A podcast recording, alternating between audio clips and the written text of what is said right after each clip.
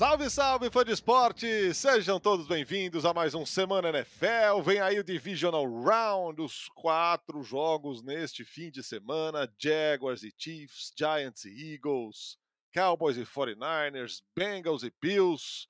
Tudo, tudo na ESPN. Estamos chegando com mais uma edição para falar destas partidas semifinais de conferência. Tá funilando Anthony Curtis. Seja bem-vindo. Olá, Fernando! Olá, pessoas que estão na audiência. Nossa, que pausa dramática, cara. Achei que você não tivesse me ouvido. Não, eu tava ouvindo. Teve pausa aí? Será que tá com delay a nossa gravação? Teve uma pausa, teve uma pausa dramática, é? cara. Não, não. É. é... Não, eu tô te ouvindo sim. É... Talvez eu estivesse carregando meu olá, para ser um olá fofo. Ah, perfeito. Tomando, eu tava tomando, tomando café, fôlego. na verdade, mas você revelou os segredos da indústria para as pessoas. É o McVeigh? Não, não o Café McVeigh acabou faz tempo. Tanto, tanto figurativamente tá embaixo, né? como literalmente tá o, o, Café McVeigh acabou. Não, tá o Augusto vai mandar mais para nós, inclusive. Faço a denúncia aqui. É, mas encontrei um outro, um outro café muito bom que, que esse vende no mercado tal. Depois eu te passo. Importante.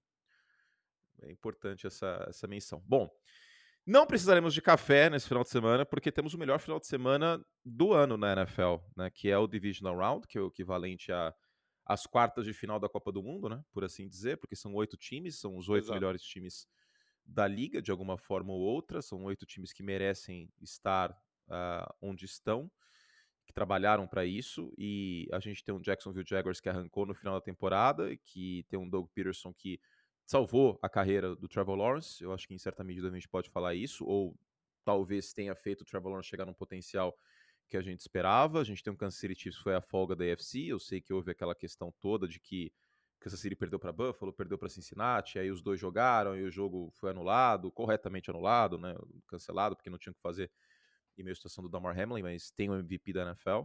Os Giants venceram de uma maneira muito convincente o Minnesota Vikings, que tem, para além do Kirk Cousins, uma defesa que gerava muita desconfiança.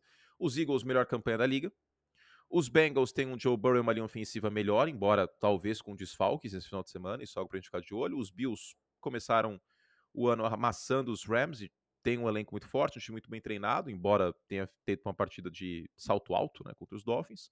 Os Cowboys com uma das melhores defesas da liga, com o Micah Parsons, que brigou para ser defensor do ano. Do outro lado, o defensor do ano, Nick Bolsa, com uma das histórias mais legais que a gente tem com o Brock Purdy e com um ataque recheado de talento. Então, é, eu acho que que promete ser um final de semana incrível, cara. Incrível mesmo. E, como eu falei, para mim é o melhor final de semana de NFL do ano. Até mais que as finais de conferência, porque são quatro jogos. Isso é muito legal. Exatamente. Tem bastante tempo de NFL no ar e vamos aproveitar porque tá acabando, gente boa. Tá acabando de novo. Vamos passar rápido, cara. Jaguars e Chiefs. Jogo do sábado. Rapaz, Jaguars que aprontou aquilo tudo para cima do, do Los Angeles Chargers. É, tô achando estranho que o Brandon Staley. Não vai ser. O Joe Lombardi pagou a conta, né? É aquele velho clássico modelo que acontece ao redor do mundo de que o, presi o presidente segue, mas o ministro é mandado embora. E aí baixa a poeira da crise. Quantas e quantas vezes na história do Brasil o ministro da Fazenda não foi mandado embora, o presidente seguiu? Então é, é tipo isso. Mas olha, o Joe Lombardi tem quase a mesma quantidade de culpa que o Brandon Staley. Foram sete corridas no segundo tempo, cara.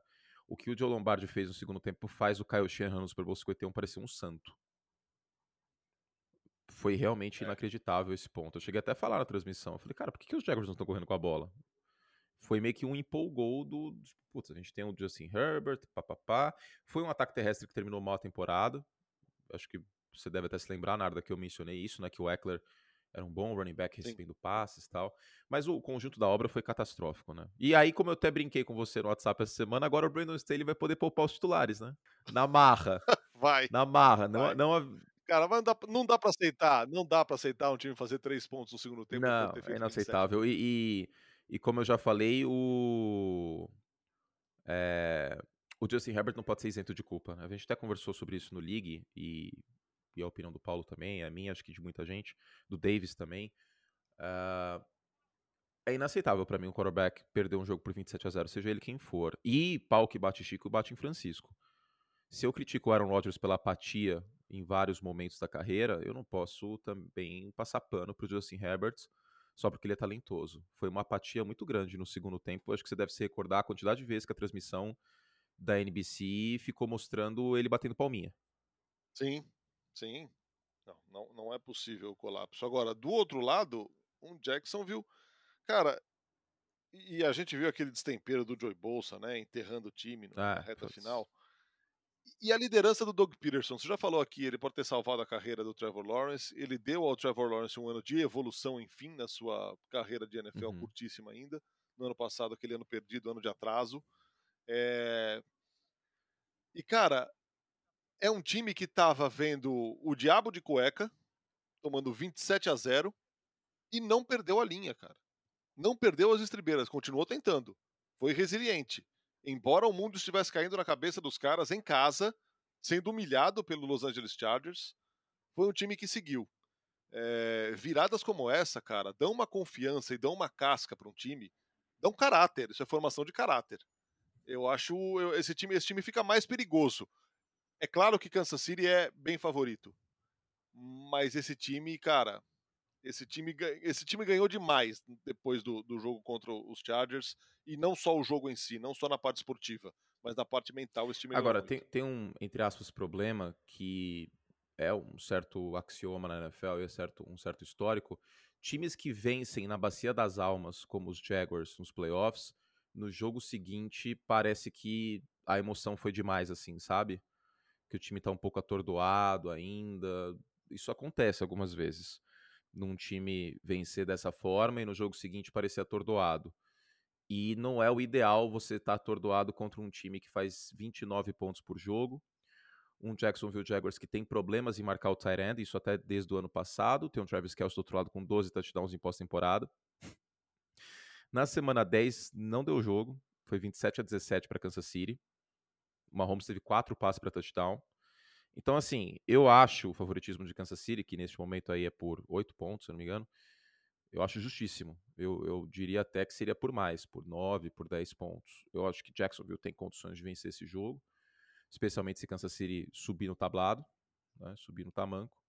Aí ah, a coisa vai complicar para os Chiefs.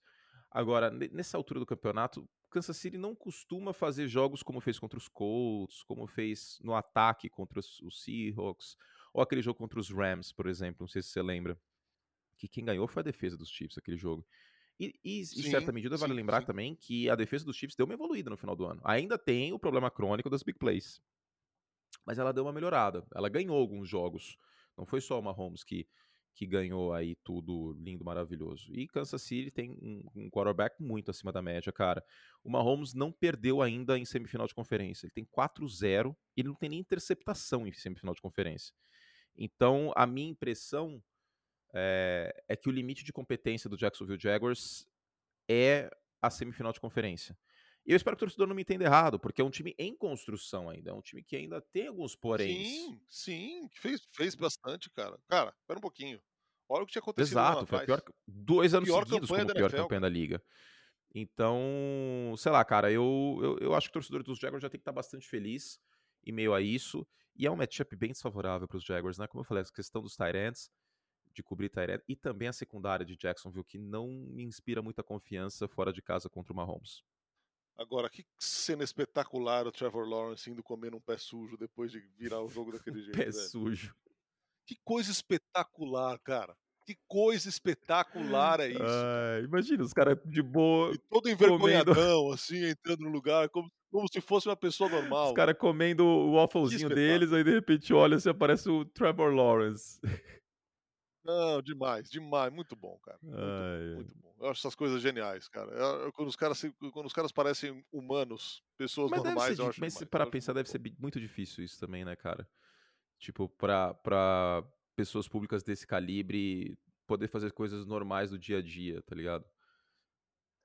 É, mas assim, tem lugares e lugares, né? Por exemplo, e aí eu não tô falando que, que é só no Brasil que cairiam em cima do cara. Ah, me dá, tirar uma foto, não sei o quê, mas por exemplo, em, na Grã-Bretanha, com esse negócio de paparazzi, de invasão de privacidade. é, o negócio, o negócio é muito fora da curva. O cara é. também ia ter sossego. O cara também não ia ter sossego. Mas ali, cara, e, e a gente tem a célebre história do Mahomes, né? Indo jantar às vésperas do Super Bowl, das vésperas do, da final de conferência, acho. e pagando jantar para todo mundo? Jantar, é, paga a conta de todo mundo e ninguém enche o saco do cara, ninguém vai na mesa atrapalhar o jantar do cara e depois ele agradece na porta do restaurante e paga a conta de todo mundo.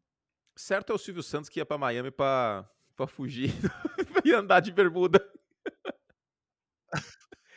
Aí o, Trevor Lawrence, se ele, se ele for, sei lá, cara, se ele fizer isso é, hoje também tá lascado. Né? Mas né? sei lá, mais. se o Trevor Lawrence fosse para Argentina, que o futebol americano não é tão popular, o rugby é bem mais popular na Argentina, o, o, o futebol, obviamente, acho que ele conseguiria andar de boa em Buenos Aires, comer um, um milanesa. Pô, tenho vontade, nunca fui para Buenos Aires, tenho, tenho essa vontade. Ah, Pretendo ir em breve vá, aí, se, vá, se Deus quiser.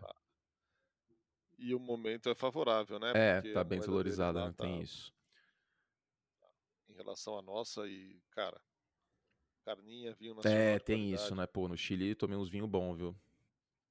Media lunas com dulce de leite, sim! Aliás, achar empanadas aqui em São Paulo boas é, um, é uma luta, hein? É 1880, você tem uma sugestão? Ah, Laguapa é? é bom, Laguapa okay. é bom. Laguapa é Posso bom. até almoçar é ela, Vou, uma, uma, boa sugestão. Estou precisando de uma comida de conforto hoje. Ah, eu gosto bem, viu? Eu gosto bem, eu gosto bem. É bem bom. Avancemos. Vamos a Giants e Eagles. Cara, a torcida de Minnesota fica brava porque a gente fala que o time não inspira confiança e o time comprova que não inspira confiança. É, a defesa... De todos os jogos desse wild card, eu tinha certeza que um ia ser zebra, era Giants e, e... É, meu palpite foi, foi New York Giants, cara. Eu vi um New York Giants mais puxel. E, e não é o Kirk Cousins, tá, gente? Eu acho que o Kirk Cousins teve uma oportunidade que não, não deu certo nesse jogo. Ah, mas ele não jogou mal. Não, não acho que ele tenha jogado mal, de coração. Não acho que ele tenha jogado mal. Também não acho que ele foi o maior culpado. O maior culpado para mim é o Ed Donatel, o coordenador defensivo dos Vikings, que adotou, né, fez uma grande homenagem a Adam Smith com a mão invisível da defesa.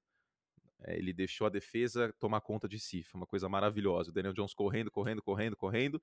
Ele lá no laissez-faire, laissez-passer. Lindo, maravilhoso. Liberalismo defensivo que o Ed Donatel teve nessa partida. Mas o Kirk Cousins, queira ou não, ele produziu contra a Blitz. Aí o Wink Martindale fez os ajustes no segundo tempo. Parou de mandar Blitz em terceira descida. O Kirk Cousins flopou no segundo tempo, no final. E, e isso é muito importante a gente frisar. O senhor Peyton Manning fez uma inconsequência na última Cast, que falou: ah, não tem esse negócio de ajuste, tá? A gente chega, come uma laranja, faz um cocô e volta pro jogo. Pô, Nossa, Peyton. É, é. Não, assim, porque as pessoas agora estão começando a achar que não existe ajuste. É óbvio que existe. Uma coisa é não ter ajuste, com o Peyton Manning, tendo o Tony Dungy, que é um técnico defensivo do outro lado, e o Peyton Manning sendo o quarterback mais cerebral da história da liga. Que técnico que vai chegar para ele para falar algum ajuste? Pô, Peyton, me ajuda, né? Assim, tenho esse exemplo nítido do, do Martindale, houve a diferença do play calling em relação a blitzes do primeiro para o segundo tempo para New York Giants. Assim, isso é óbvio, é escancarado, assim como para o Jacksonville Jaguars. Entendeu? Então, uh, enfim, Peyton, eu te amo, mas essa aí eu esperava mais. O que, que eu tava falando mesmo? Ah, sim, dos Vikings. Ah, fiquei triste que o Peyton falou isso, que, cara. Que, o... que aí, porque assim, não, aí total. parece que, que, que, é, que é festa, que é showball. Não existe isso, é futebol americano. Mas assim, o que eu, eu entendo o que ele quis dizer. Sabe o que, que ele foi que ele quis dizer? Que não existe esse negócio de ajuste para os jogadores tal. E é muito verdade nesse aspecto. Os técnicos, eles fazem os ajustes. São os técnicos. O que muda são as chamadas tal. Não necessariamente os jogadores, sabe? Mas, enfim. É... Acho que talvez ele tenha se expressado mal, mas de qualquer forma. Seguindo. Não, isso, o que você falou do, do, do segundo tempo, do, do, da defesa, da mudança na defesa do New York Giants, e aí a gente olha o segundo tempo, o tão pouco que foi até procurado o Justin Jefferson, os caras Sim. ajustaram ali e, cara, resolveram o problema contra uma arma letal da liga. E é o efeito dominó, né? Talvez o melhor recebedor é, é, da temporada. Pra mim é o melhor wide receiver da temporada e entra 2023 como o melhor wide receiver da NFL. E eu gosto muito do Turkill, mas o Justin Jefferson é completo. É bizarro. O Justin Jefferson é tipo, não me entendam mal, pelo amor de Deus, não me tirem de contexto nessa frase. Ele é tão completo quanto o LeBron, por exemplo. O LeBron faz tudo num jogo de basquete. Ele defende, ele chuta de três, ele infiltra, ele faz tudo. o Justin Jefferson, para um wide receiver, que tem que fazer muitas coisas diferentes, ele faz tudo. Ele tem velocidade, ele é uma arma em profundidade, ele cria separação, ele corre muito bem rotas, ele tem excelentes lances em recepções contestadas, ele faz tudo.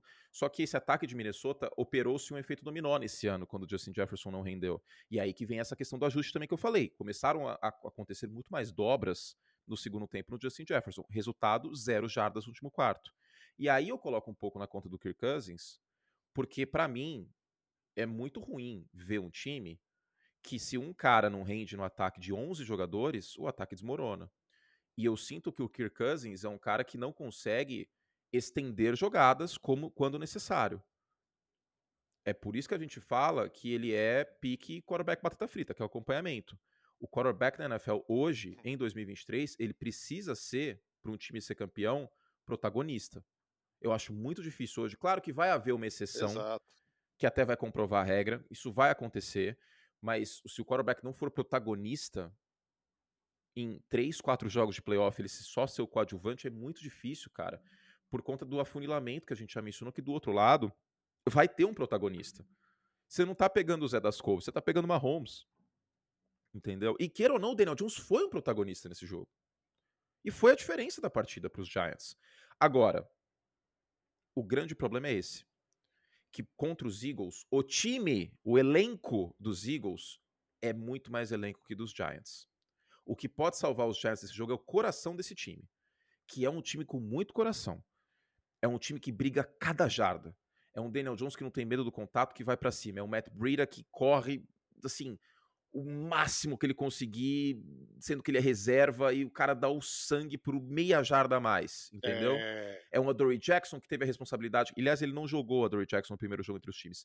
De marcar o Justin Jefferson, foi lá e fez o dele. Primeiro quarto, o Justin Jefferson produziu, no resto do jogo ele não produziu. É um time muito bem treinado, com muito coração. Daí a possibilidade da zebra. Agora, em termos de plantel, de duelos, é muito difícil para os Giants. Eu acho que também é mesma, mesmo feeling Mesma situação é, do Giants. De limite de competência. Acho. E para os Giants, que era um time que a gente esperava ser uma das 10, 12 piores campanhas da liga, eu acho que os Giants. Eu tinha uma estimativa para os Giants melhor do que os Seahawks, por exemplo, que os Falcons, que os Bears. Mas é meio que um lucro imenso. E o Daniel Jones tem que voltar como quarterback ano que vem. E digo mais, o Daniel Jones entra em 2023 como um quarterback melhor que o, o Jimmy Garoppolo, como um quarterback melhor que o Derek Carr, como um quarterback melhor que o Ryan Tannehill, por exemplo a gente está vendo o Daniel Jones fazer coisas que a gente nunca viu. E 2023, para mim, se a gente puder tirar uma frase desse podcast, é 2022, 2023. É o ano dos técnicos. A gente teve o ano dos é, técnicos, é, tem... Narda. Não, verdade, verdade. E, e, assim, tem muitas coisas que se assemelham na história entre na história de Giants e Jaguars nessa temporada aqui, né? Dois times dos quais não se esperava muita coisa, dois times que tiveram treinadores primeiro é, em primeiro ano e que reavivaram as E os quarterbacks. Claro, e os claro que uma diferença enorme em termos de prospecto, de potencial do Daniel Jones e do, do, do Sim, Trevor Lawrence, mas Lawrence, é, queira ou não lógico. salvar o rolê. Dois times que surpreenderam e chegaram aos playoffs, dois times que surpreenderam ao vencer o primeiro jogo dos playoffs, então eu acho que, cara, tem muita coisa em comum aqui, só que histórias assim normalmente tem um é. teto. Se sair uma arrancada aqui para um Super Bowl, é uma história espetacular. Agora, não me parece provável nem para Jaguars nem para Giants consigam vencer Acho a, muito, muito difícil. É, existe a possibilidade, aí o torcedor dos Giants pode se apegar aos Giants de 2007, por exemplo. Existe a possibilidade, claro, mas eu vejo o Philadelphia favorito aí por 5, 6 pontos. É, no primeiro jogo entre os dois times não, deu muita, muita partida. É, assim, eu não tô querendo diminuir o feito do Daniel Jones, pelo amor de Deus, tanto que eu fiquei muito feliz de assistir o, o jogo domingo, né? Até, até cheguei a twittar isso, fiz vídeo e tal, que tipo, eu tava no sofá de boa, sentado, olhando o Daniel Jones jogar, e, cara, eu olhava pro uniforme dos Giants, que o uniforme reserva dos Giants, pra mim, é o, melhor, é o mais bonito da NFL, tá? Queria só fazer uma observação completamente aleatória. É o mais bonito da NFL, cara. Esse uniforme é muito bonito. E aí eu olho assim e falo assim, cara, olha a compostura do Daniel Jones, ele parece uma extensão do play calling. Parece videogame, parece que tipo, ele tá fazendo absolutamente tudo que se espera do, do que o Brian Dabble pede. Se precisar jogar bola fora, ele joga. Se precisar tomar o sec dentro de campo para queimar cronômetro, ele toma. Se der para correr, ele vai correr, mas ele vai fazer a progressão antes. Foi assim, foi impecável o jogo. Foi o melhor jogo da carreira do Daniel Jones. Foi o melhor jogo da carreira. E olha que ele jogou bem contra os, contra os Colts. Mas foi o melhor jogo da. De qualquer forma, foi contra uma defesa que tomou 400 jardas 10 vezes esse ano. Entende? Então eu não tô querendo menosprezar. Só contextualizar que contra os Eagles o buraco é muito mais embaixo. Até porque vai além do Daniel Jones. Qual que é a maior fraqueza do New York Giants? É a defesa terrestre, que foi uma das piores da NFL neste ano. Considerando que o Jalen Hurts está saudável, que ele está, tudo indica. Vou até ver aqui se, se treinou integralmente, mas eu acho que eu tinha visto ontem que treinou integralmente, passar a informação, porque informação é nosso esporte. Lane Johnson treinou limitado, essa é uma informação importante, o offensive tackle. E, cara, o Jalen Hurts sequer aparece no relatório de machucados. Ele está inteiro. E com isso, tendo os seus 13 touchdowns essa temporada, com, com o Jalen Hurts, esse jogo terrestre de Filadélfia tem 12 homens em campo. É muito difícil. E aí vai jogar contra uma defesa que teve muita dificuldade de, de, conter o jogo terrestre. Então, para os Giants tem que ser um jogo muito pegado, muito emotivo, muito divisional mesmo, assim, sabe? Para a coisa andar. E precisa forçar turnovers, porque disparado a criptonita dos Eagles é quando o time sofre 3, 4 turnovers. Aí a coisa meio que desanda a maionese. Foi assim na, na, na, nas oportunidades que o time perdeu, né? Com o Hurts só uma vez, né? Contra os Commanders e, e contra o, os Cowboys com, com Gardner Minshew. Mas é muito importante o Brian Dabble assistir com muito carinho esse tape da partida dos Commanders, porque dá para fazer campanhas longas, mas os Giants não podem ter campanha é, jogada negativa em primeira e segunda descida, tem que usar cada segundo do play clock. Os Giants vão ter que fazer um jogo muito inteligente para ter uma chance. Acho que tem uma chance baixa, baixa. Eu acho que o Philadelphia vence, mas eu vejo um cenário que vai ser mais apertado do que parece. Aí a linha de pontos é 7,5. Eu vejo os Giants ah, sendo mais competitivos que isso. Seguimos para Bengals e Bills, o reencontro, aquele fatídico jogo da semana 17 em que ocorreu tudo aquilo com o Damar Hamlin, que segue a sua recuperação. Os times se encontram e promete ser simplesmente espetacular esse jogo aqui. Mais uma vez, Joe Burrow contra Josh Allen. Mais uma vez, dois grandes times frente a frente. E tomara que dessa vez um jogo apenas de futebol americano, sem qualquer outra intercorrência. É, né? Não, graças a Deus. Esta já esgotou a cota da, dos próximos não, 15 anos. Dúvida, graças a Deus a coisa teve um destino aí muito mais. Uh, muito melhor do que a gente imaginava quando aconteceu, né? É, Cara, os quarterbacks combinam para mais de 80 touchdowns entre passes e terrestres. Agora, um desses quarterbacks é o que, liderou a NFL em turnovers, né? Sim. então, o seu Josh Allen tem que cuidar da isso, bola. E por isso saiu da conversa para MVP. Agora sim, o quanto é parâmetro o que aconteceu no White Card para Bills e Bengals? Eu acho que não é tanto quanto parece. Por quê? Cincinnati pegou uma rivalidade de divisão e a AFC North é diferente. Ela é uma divisão diferente. Com, contra a melhor defesa da AFC nos playoffs. A defesa dos Ravens era a melhor da AFC entrando essa pós-temporada. Uma defesa que estava tomando menos de 20 pontos por jogo com frequência. E do outro lado, a gente tem um Buffalo Bills que, cara, foi um dos jogos mais salto alto que eu vi na minha vida em pós-temporada. O que o Ken Dorsey fez nesse jogo foi inexplicável. Eu peço desculpas novamente porque eu é. pistolei no meio da transmissão. Eu fiquei assim. Aquele negócio do, do Josh Allen querer soltar o braço o dia inteiro foi Pô, bizarro, né, inacreditável, cara. Assim, eu entendo o matchup, ah, Miami tá mandando blitz, vamos soltar o braço aí, porque eles não estão com nenhum safety em profundidade. Mas quando você faz isso o tempo inteiro, você perde o efeito surpresa. E a big play, ela tem que ser, em certa medida, um efeito surpresa. Pô, primeira e segunda descida, o cara soltando o braço para mais de 40 jardas o tempo inteiro. Aí entrou aquele passe pro Stephon Diggs, o Josh Allen teve na sequência cinco passes para mais de 30 jardas. Não um seguido do outro, mas no resto do jogo não acertou nenhum. E foi interceptado num deles. Então foi uma displicência muito grande do Buffalo Bills, cara. Colocou o Popô na janela assim de uma maneira inacreditável. Inacreditável. Então, esse é o meu medo. Mas Eu acho que nesse jogo vai ser diferente. Eles não vão entrar no salto alto dessa forma, cara. Não é possível. Não, não faz, não, não, faria nenhum sentido. Não, o, o nível de atenção para um jogo desse, a, além, da, além de ser a fase que é, o nível de atenção. Exato, é outro, né? exato. E o adversário é outro. Pelo adversário que você tem, pelo. É, Porque, assim, para mim, os Bills subestimaram os Dolphins totalmente. E o McDaniel. O, o, o, eu ia falar Josh McDaniels. Ó, o Mike McDaniel fez o trampo dele, chamou o ataque da melhor forma possível que dava com o Skyler Thompson e te digo que se fosse um quarterback um pouquinho melhor, teria sido diferente tudo, porque os Bills não entrariam daquela forma. Eu sei que houve a, a, concepção de, ah, se fosse o Tua jogando, os Dolphins teriam vencido. Mas se fosse o Tua jogando, primeiro que acho que Miami não teria sido tão agressivo na, na defesa com as blitzes, o que ajudou nos turnovers. Porque não foi no segundo jogo entre as duas equipes. Miami mandou menos de 20% de blitzes naquele jogo. Segundo, que Buffalo não teria entrado com esse salto alto, tamanho do mundo, contra o Miami Dolphins não teria forçado tantas jogadas como forçou. Os Bills foram agressivos na medida, Narda, de tipo, ah, vamos matar o jogo agora. Mas não precisava ser dessa forma. Tava 17 a 0 e aí os caras se acomodaram e pareciam desligados, assim, sabe? E aí Miami se aproveitou e chegou a liderar a partida, o que não pode acontecer. Agora, pode ser até positivo para os é, Bills essa questão, porque aí talvez eles entrem para esse jogo querendo provar ao mundo que eles não são o time da semana passada.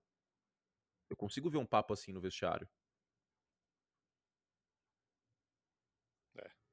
Agora, duas coisas importantes desse jogo. Primeiro, Alex Capa não treinou. Essa linha ofensiva de, de Cincinnati pode ter desfalque. Jonah Williams também não treinou. Do outro lado, um ponto importante. Cincinnati vence a batalha dos turnovers em cinco jogos seguidos. Isso pode ser um fator tremendo, considerando o festival de turnovers que foi o, o Buffalo Bills essa temporada, em vários momentos. Então, aqui, aqui eu tenho uma, uma pergunta e já vou até me adiantar aqui, porque naturalmente é o, é o jogo seguinte que a gente vai falar, né, de Cowboys e, e 49ers.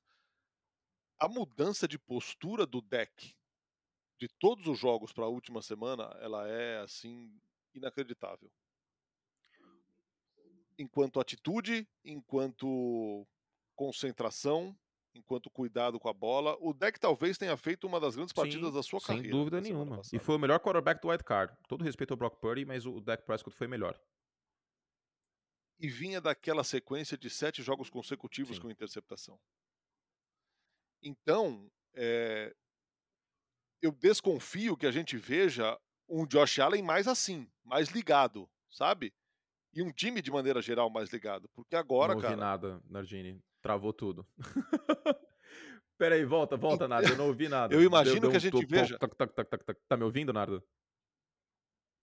Tô ouvindo, tô ouvindo. Acho que o Nardo não tá me ouvindo. Tá me ouvindo? Tô te ouvindo. Tô ouvindo. Narda. Alô, alô, alô, alô, alô, alô. Alô, agora, alô, agora alô, sim. alô, deu, deu, uma, alô, deu uma travada alô, a internet. Me ouve? Deu. Narda? Ouço, ouço, tá. ouço. É, não, eu não sei se é aqui, se é aí, mas, ouvindo, mas segue a vida. É, sim, o deck. Não, então. Diga. Eu acho que a gente vai ver um Josh Allen agora mais concentrado e ciente do, da importância do tamanho do jogo e da impossibilidade de erro. Porque, cara, o que a gente viu do deck foi um negócio muito simbólico. E Sim. esses caras têm isso, né? É muito importante você dizer isso, até porque a gente não pode subestimar a essência de um jogo mata-mata, que é um jogo que você tem que andar muito no fio da navalha do erro e do acerto, do custo de oportunidade de forçar uma bola, de arriscar uma jogada, porque literalmente se você perder, você está eliminado. Acabou sua temporada. Não importa se você teve 15 vitórias, se teve 9. Sua temporada acabou. Acho que é até por conta disso que a gente fala muitas vezes que o, a pós-temporada é outro campeonato. Claro que a força dos times não muda da água para o vinho tal, mas são jogos diferentes. Josh Allen teve três turnovers, isso é muito importante frisar. Foi um festival de turnovers da temporada? Foi, 19. Ele teve três no wild card. Só que em seis jogos anteriores dele em pós-temporada, ele teve dois turnovers. Então, olha, olha como é diferente. Foram 19 turnovers de temporada regular neste ano e em pós-temporada, ele tinha dois turnovers. Claro que atrapalha ter esses cinco. Teve uma interceptação que ele forçou a bola, o outro fumble que ele leu, ele leu o front de blitz, mesmo assim forçou a situação. Mas eu não vejo o mesmo Josh Allen de três turnovers nessa partida, porque a, a, o risco é muito maior. A, o risco da displicência é muito maior. Muito, muito, muito, muito maior. E vale lembrar que os dois quarterbacks, o Burrow e o Allen, têm números muito bons sob pressão. O Allen, inclusive, tem o melhor rating da NFL sob pressão. O Burrow, terceiro melhor em jardas por passe sob pressão, o Allen, o segundo. Então, além de tudo, é difícil jogar contra esses caras quando, quando pressionados. Agora, vale lembrar também, aproveitando que eu falei dos Giants de 2007, o Eli Manning entrou naquela pós-temporada em 2007 com 27 turnovers. Ele teve só um na caminhada dos playoffs, quando os Giants venceram o Super Bowl. Venceram o Super Bowl. E foram, foram quatro jogos. Venceram Tampa, Dallas, Green Bay e New England. Então, é um campeonato diferente. E aí, eu não vejo o mesmo Josh Allen da semana passada, cara. Essa pecha pode acabar pegando, dos turnovers tal.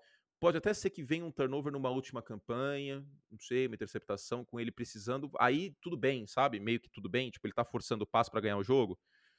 Ele tem sim o seu quê de Brett Favre, mas três turnovers eu acho que é muito. É muito. Só que fato é, num jogo como esse, tão parelho, turnovers podem e devem fazer a diferença. E por fim, vamos falar de 49ers e Cowboys o último jogo do Divisional Round. Duas grandes defesas frente a frente. Um Dak Prescott que vem do jogo da sua vida. De um dos, né? Talvez. É, contra um Brock Purdy que vem com certeza do maior conto de fadas da sua vida. E, e um dos, uma, uma, das grandes histórias da, da NFL nessa temporada aqui. Defesas farão a diferença? Sim. Eu acho que sim. Por quê? Muita gente esquece, lembra daquela quarta descida bizarra dos Cowboys contra os 49ers no ano passado? E se esquece que Dallas não conseguiu correr com a bola naquele jogo. Simplesmente não conseguiu. Nem o Tony Pollard, nem o Ezekiel Elliott. O Ezekiel Elliott, aliás, que vem de um jogo muito ruim. É um dos poucos perdedores dessa vitória de Dallas aí na, na segunda-feira. E o ataque dos Cowboys, ele, ele fica em apuros nessas chamadas do Kellen Moore quando o time está em terceira descida longa. Foi muito mal em terceira descida no, na participação do ano passado contra São Francisco na pós-temporada. Do outro lado, a gente tem um time de São Francisco que sofre poucos turnovers contra a defesa que mais força turnovers na NFL neste ano e que forçou no passado também a maior quantidade. E um time de São Francisco que perdeu todos os jogos nos quais teve pelo menos dois turnovers. Foram poucas derrotas, eu sei, mas de qualquer forma é um fato notório. Então, eu acho que vai ser um fator. São Francisco tem 11 jogos seguidos com um turnover ou menos, aliás. É uma rivalidade muito intensa da Conferência Nacional, com história muito ampla de pós-temporada. A gente até está separando alguns lances para passar no abre o jogo do domingo, né, de Bengals e Bills, que acaba sendo o abre das duas partidas. Ano passado se enfrentaram, se enfrentaram também em final de conferência, em, em jogos muito importantes de pós-temporada, especialmente no início dos anos 90. O Super Bowl daquela época era meio que considerado é, Cowboys e 49ers. Mas eu acho isso, cara, e, e eu vou te falar que eu não acho o Dak Prescott a peça mais importante para esse jogo para Dallas. Com todo respeito, porque ele vem de um grande jogo, ele é o quarterback. É o Micah Parsons. Porque se o Micah Parsons destruir a cabeça do Brock Purdy, essa pode ser a criptonita de São Francisco. Até porque, com todo respeito ao Brock Purdy, que merece ser o titular nesse momento, não voltaria com Garópolo, mas o, o Brock Purdy ainda não a gente ainda não viu o pior Brock Purdy e ele ainda não se viu como o pior Brock Purdy. Ele ainda não se viu numa situação como o Trevor Lawrence, por exemplo. Como vai ser o Brock Purdy se ele sofrer dois turnovers no primeiro tempo? Será que ele vai ter resiliência para voltar para o jogo? Será que vai mudar alguma coisa no play calling do Kyle Shanahan? porque a gente viu um pouco ele balançar um pouco no primeiro tempo contra Seattle. Ele estava 1 de 5 para mais de 15 jardas no final do primeiro tempo. Ele forçou uns passes que não precisava. Mudou a chavinha no segundo. E aí, novamente, os ajustes. Usou mais play action, usou mais jardas após a recepção, usou mais fora dos números. Aquele touchdown longo do, do Debo, por exemplo, foi assim. Eu vejo o São Francisco mais time.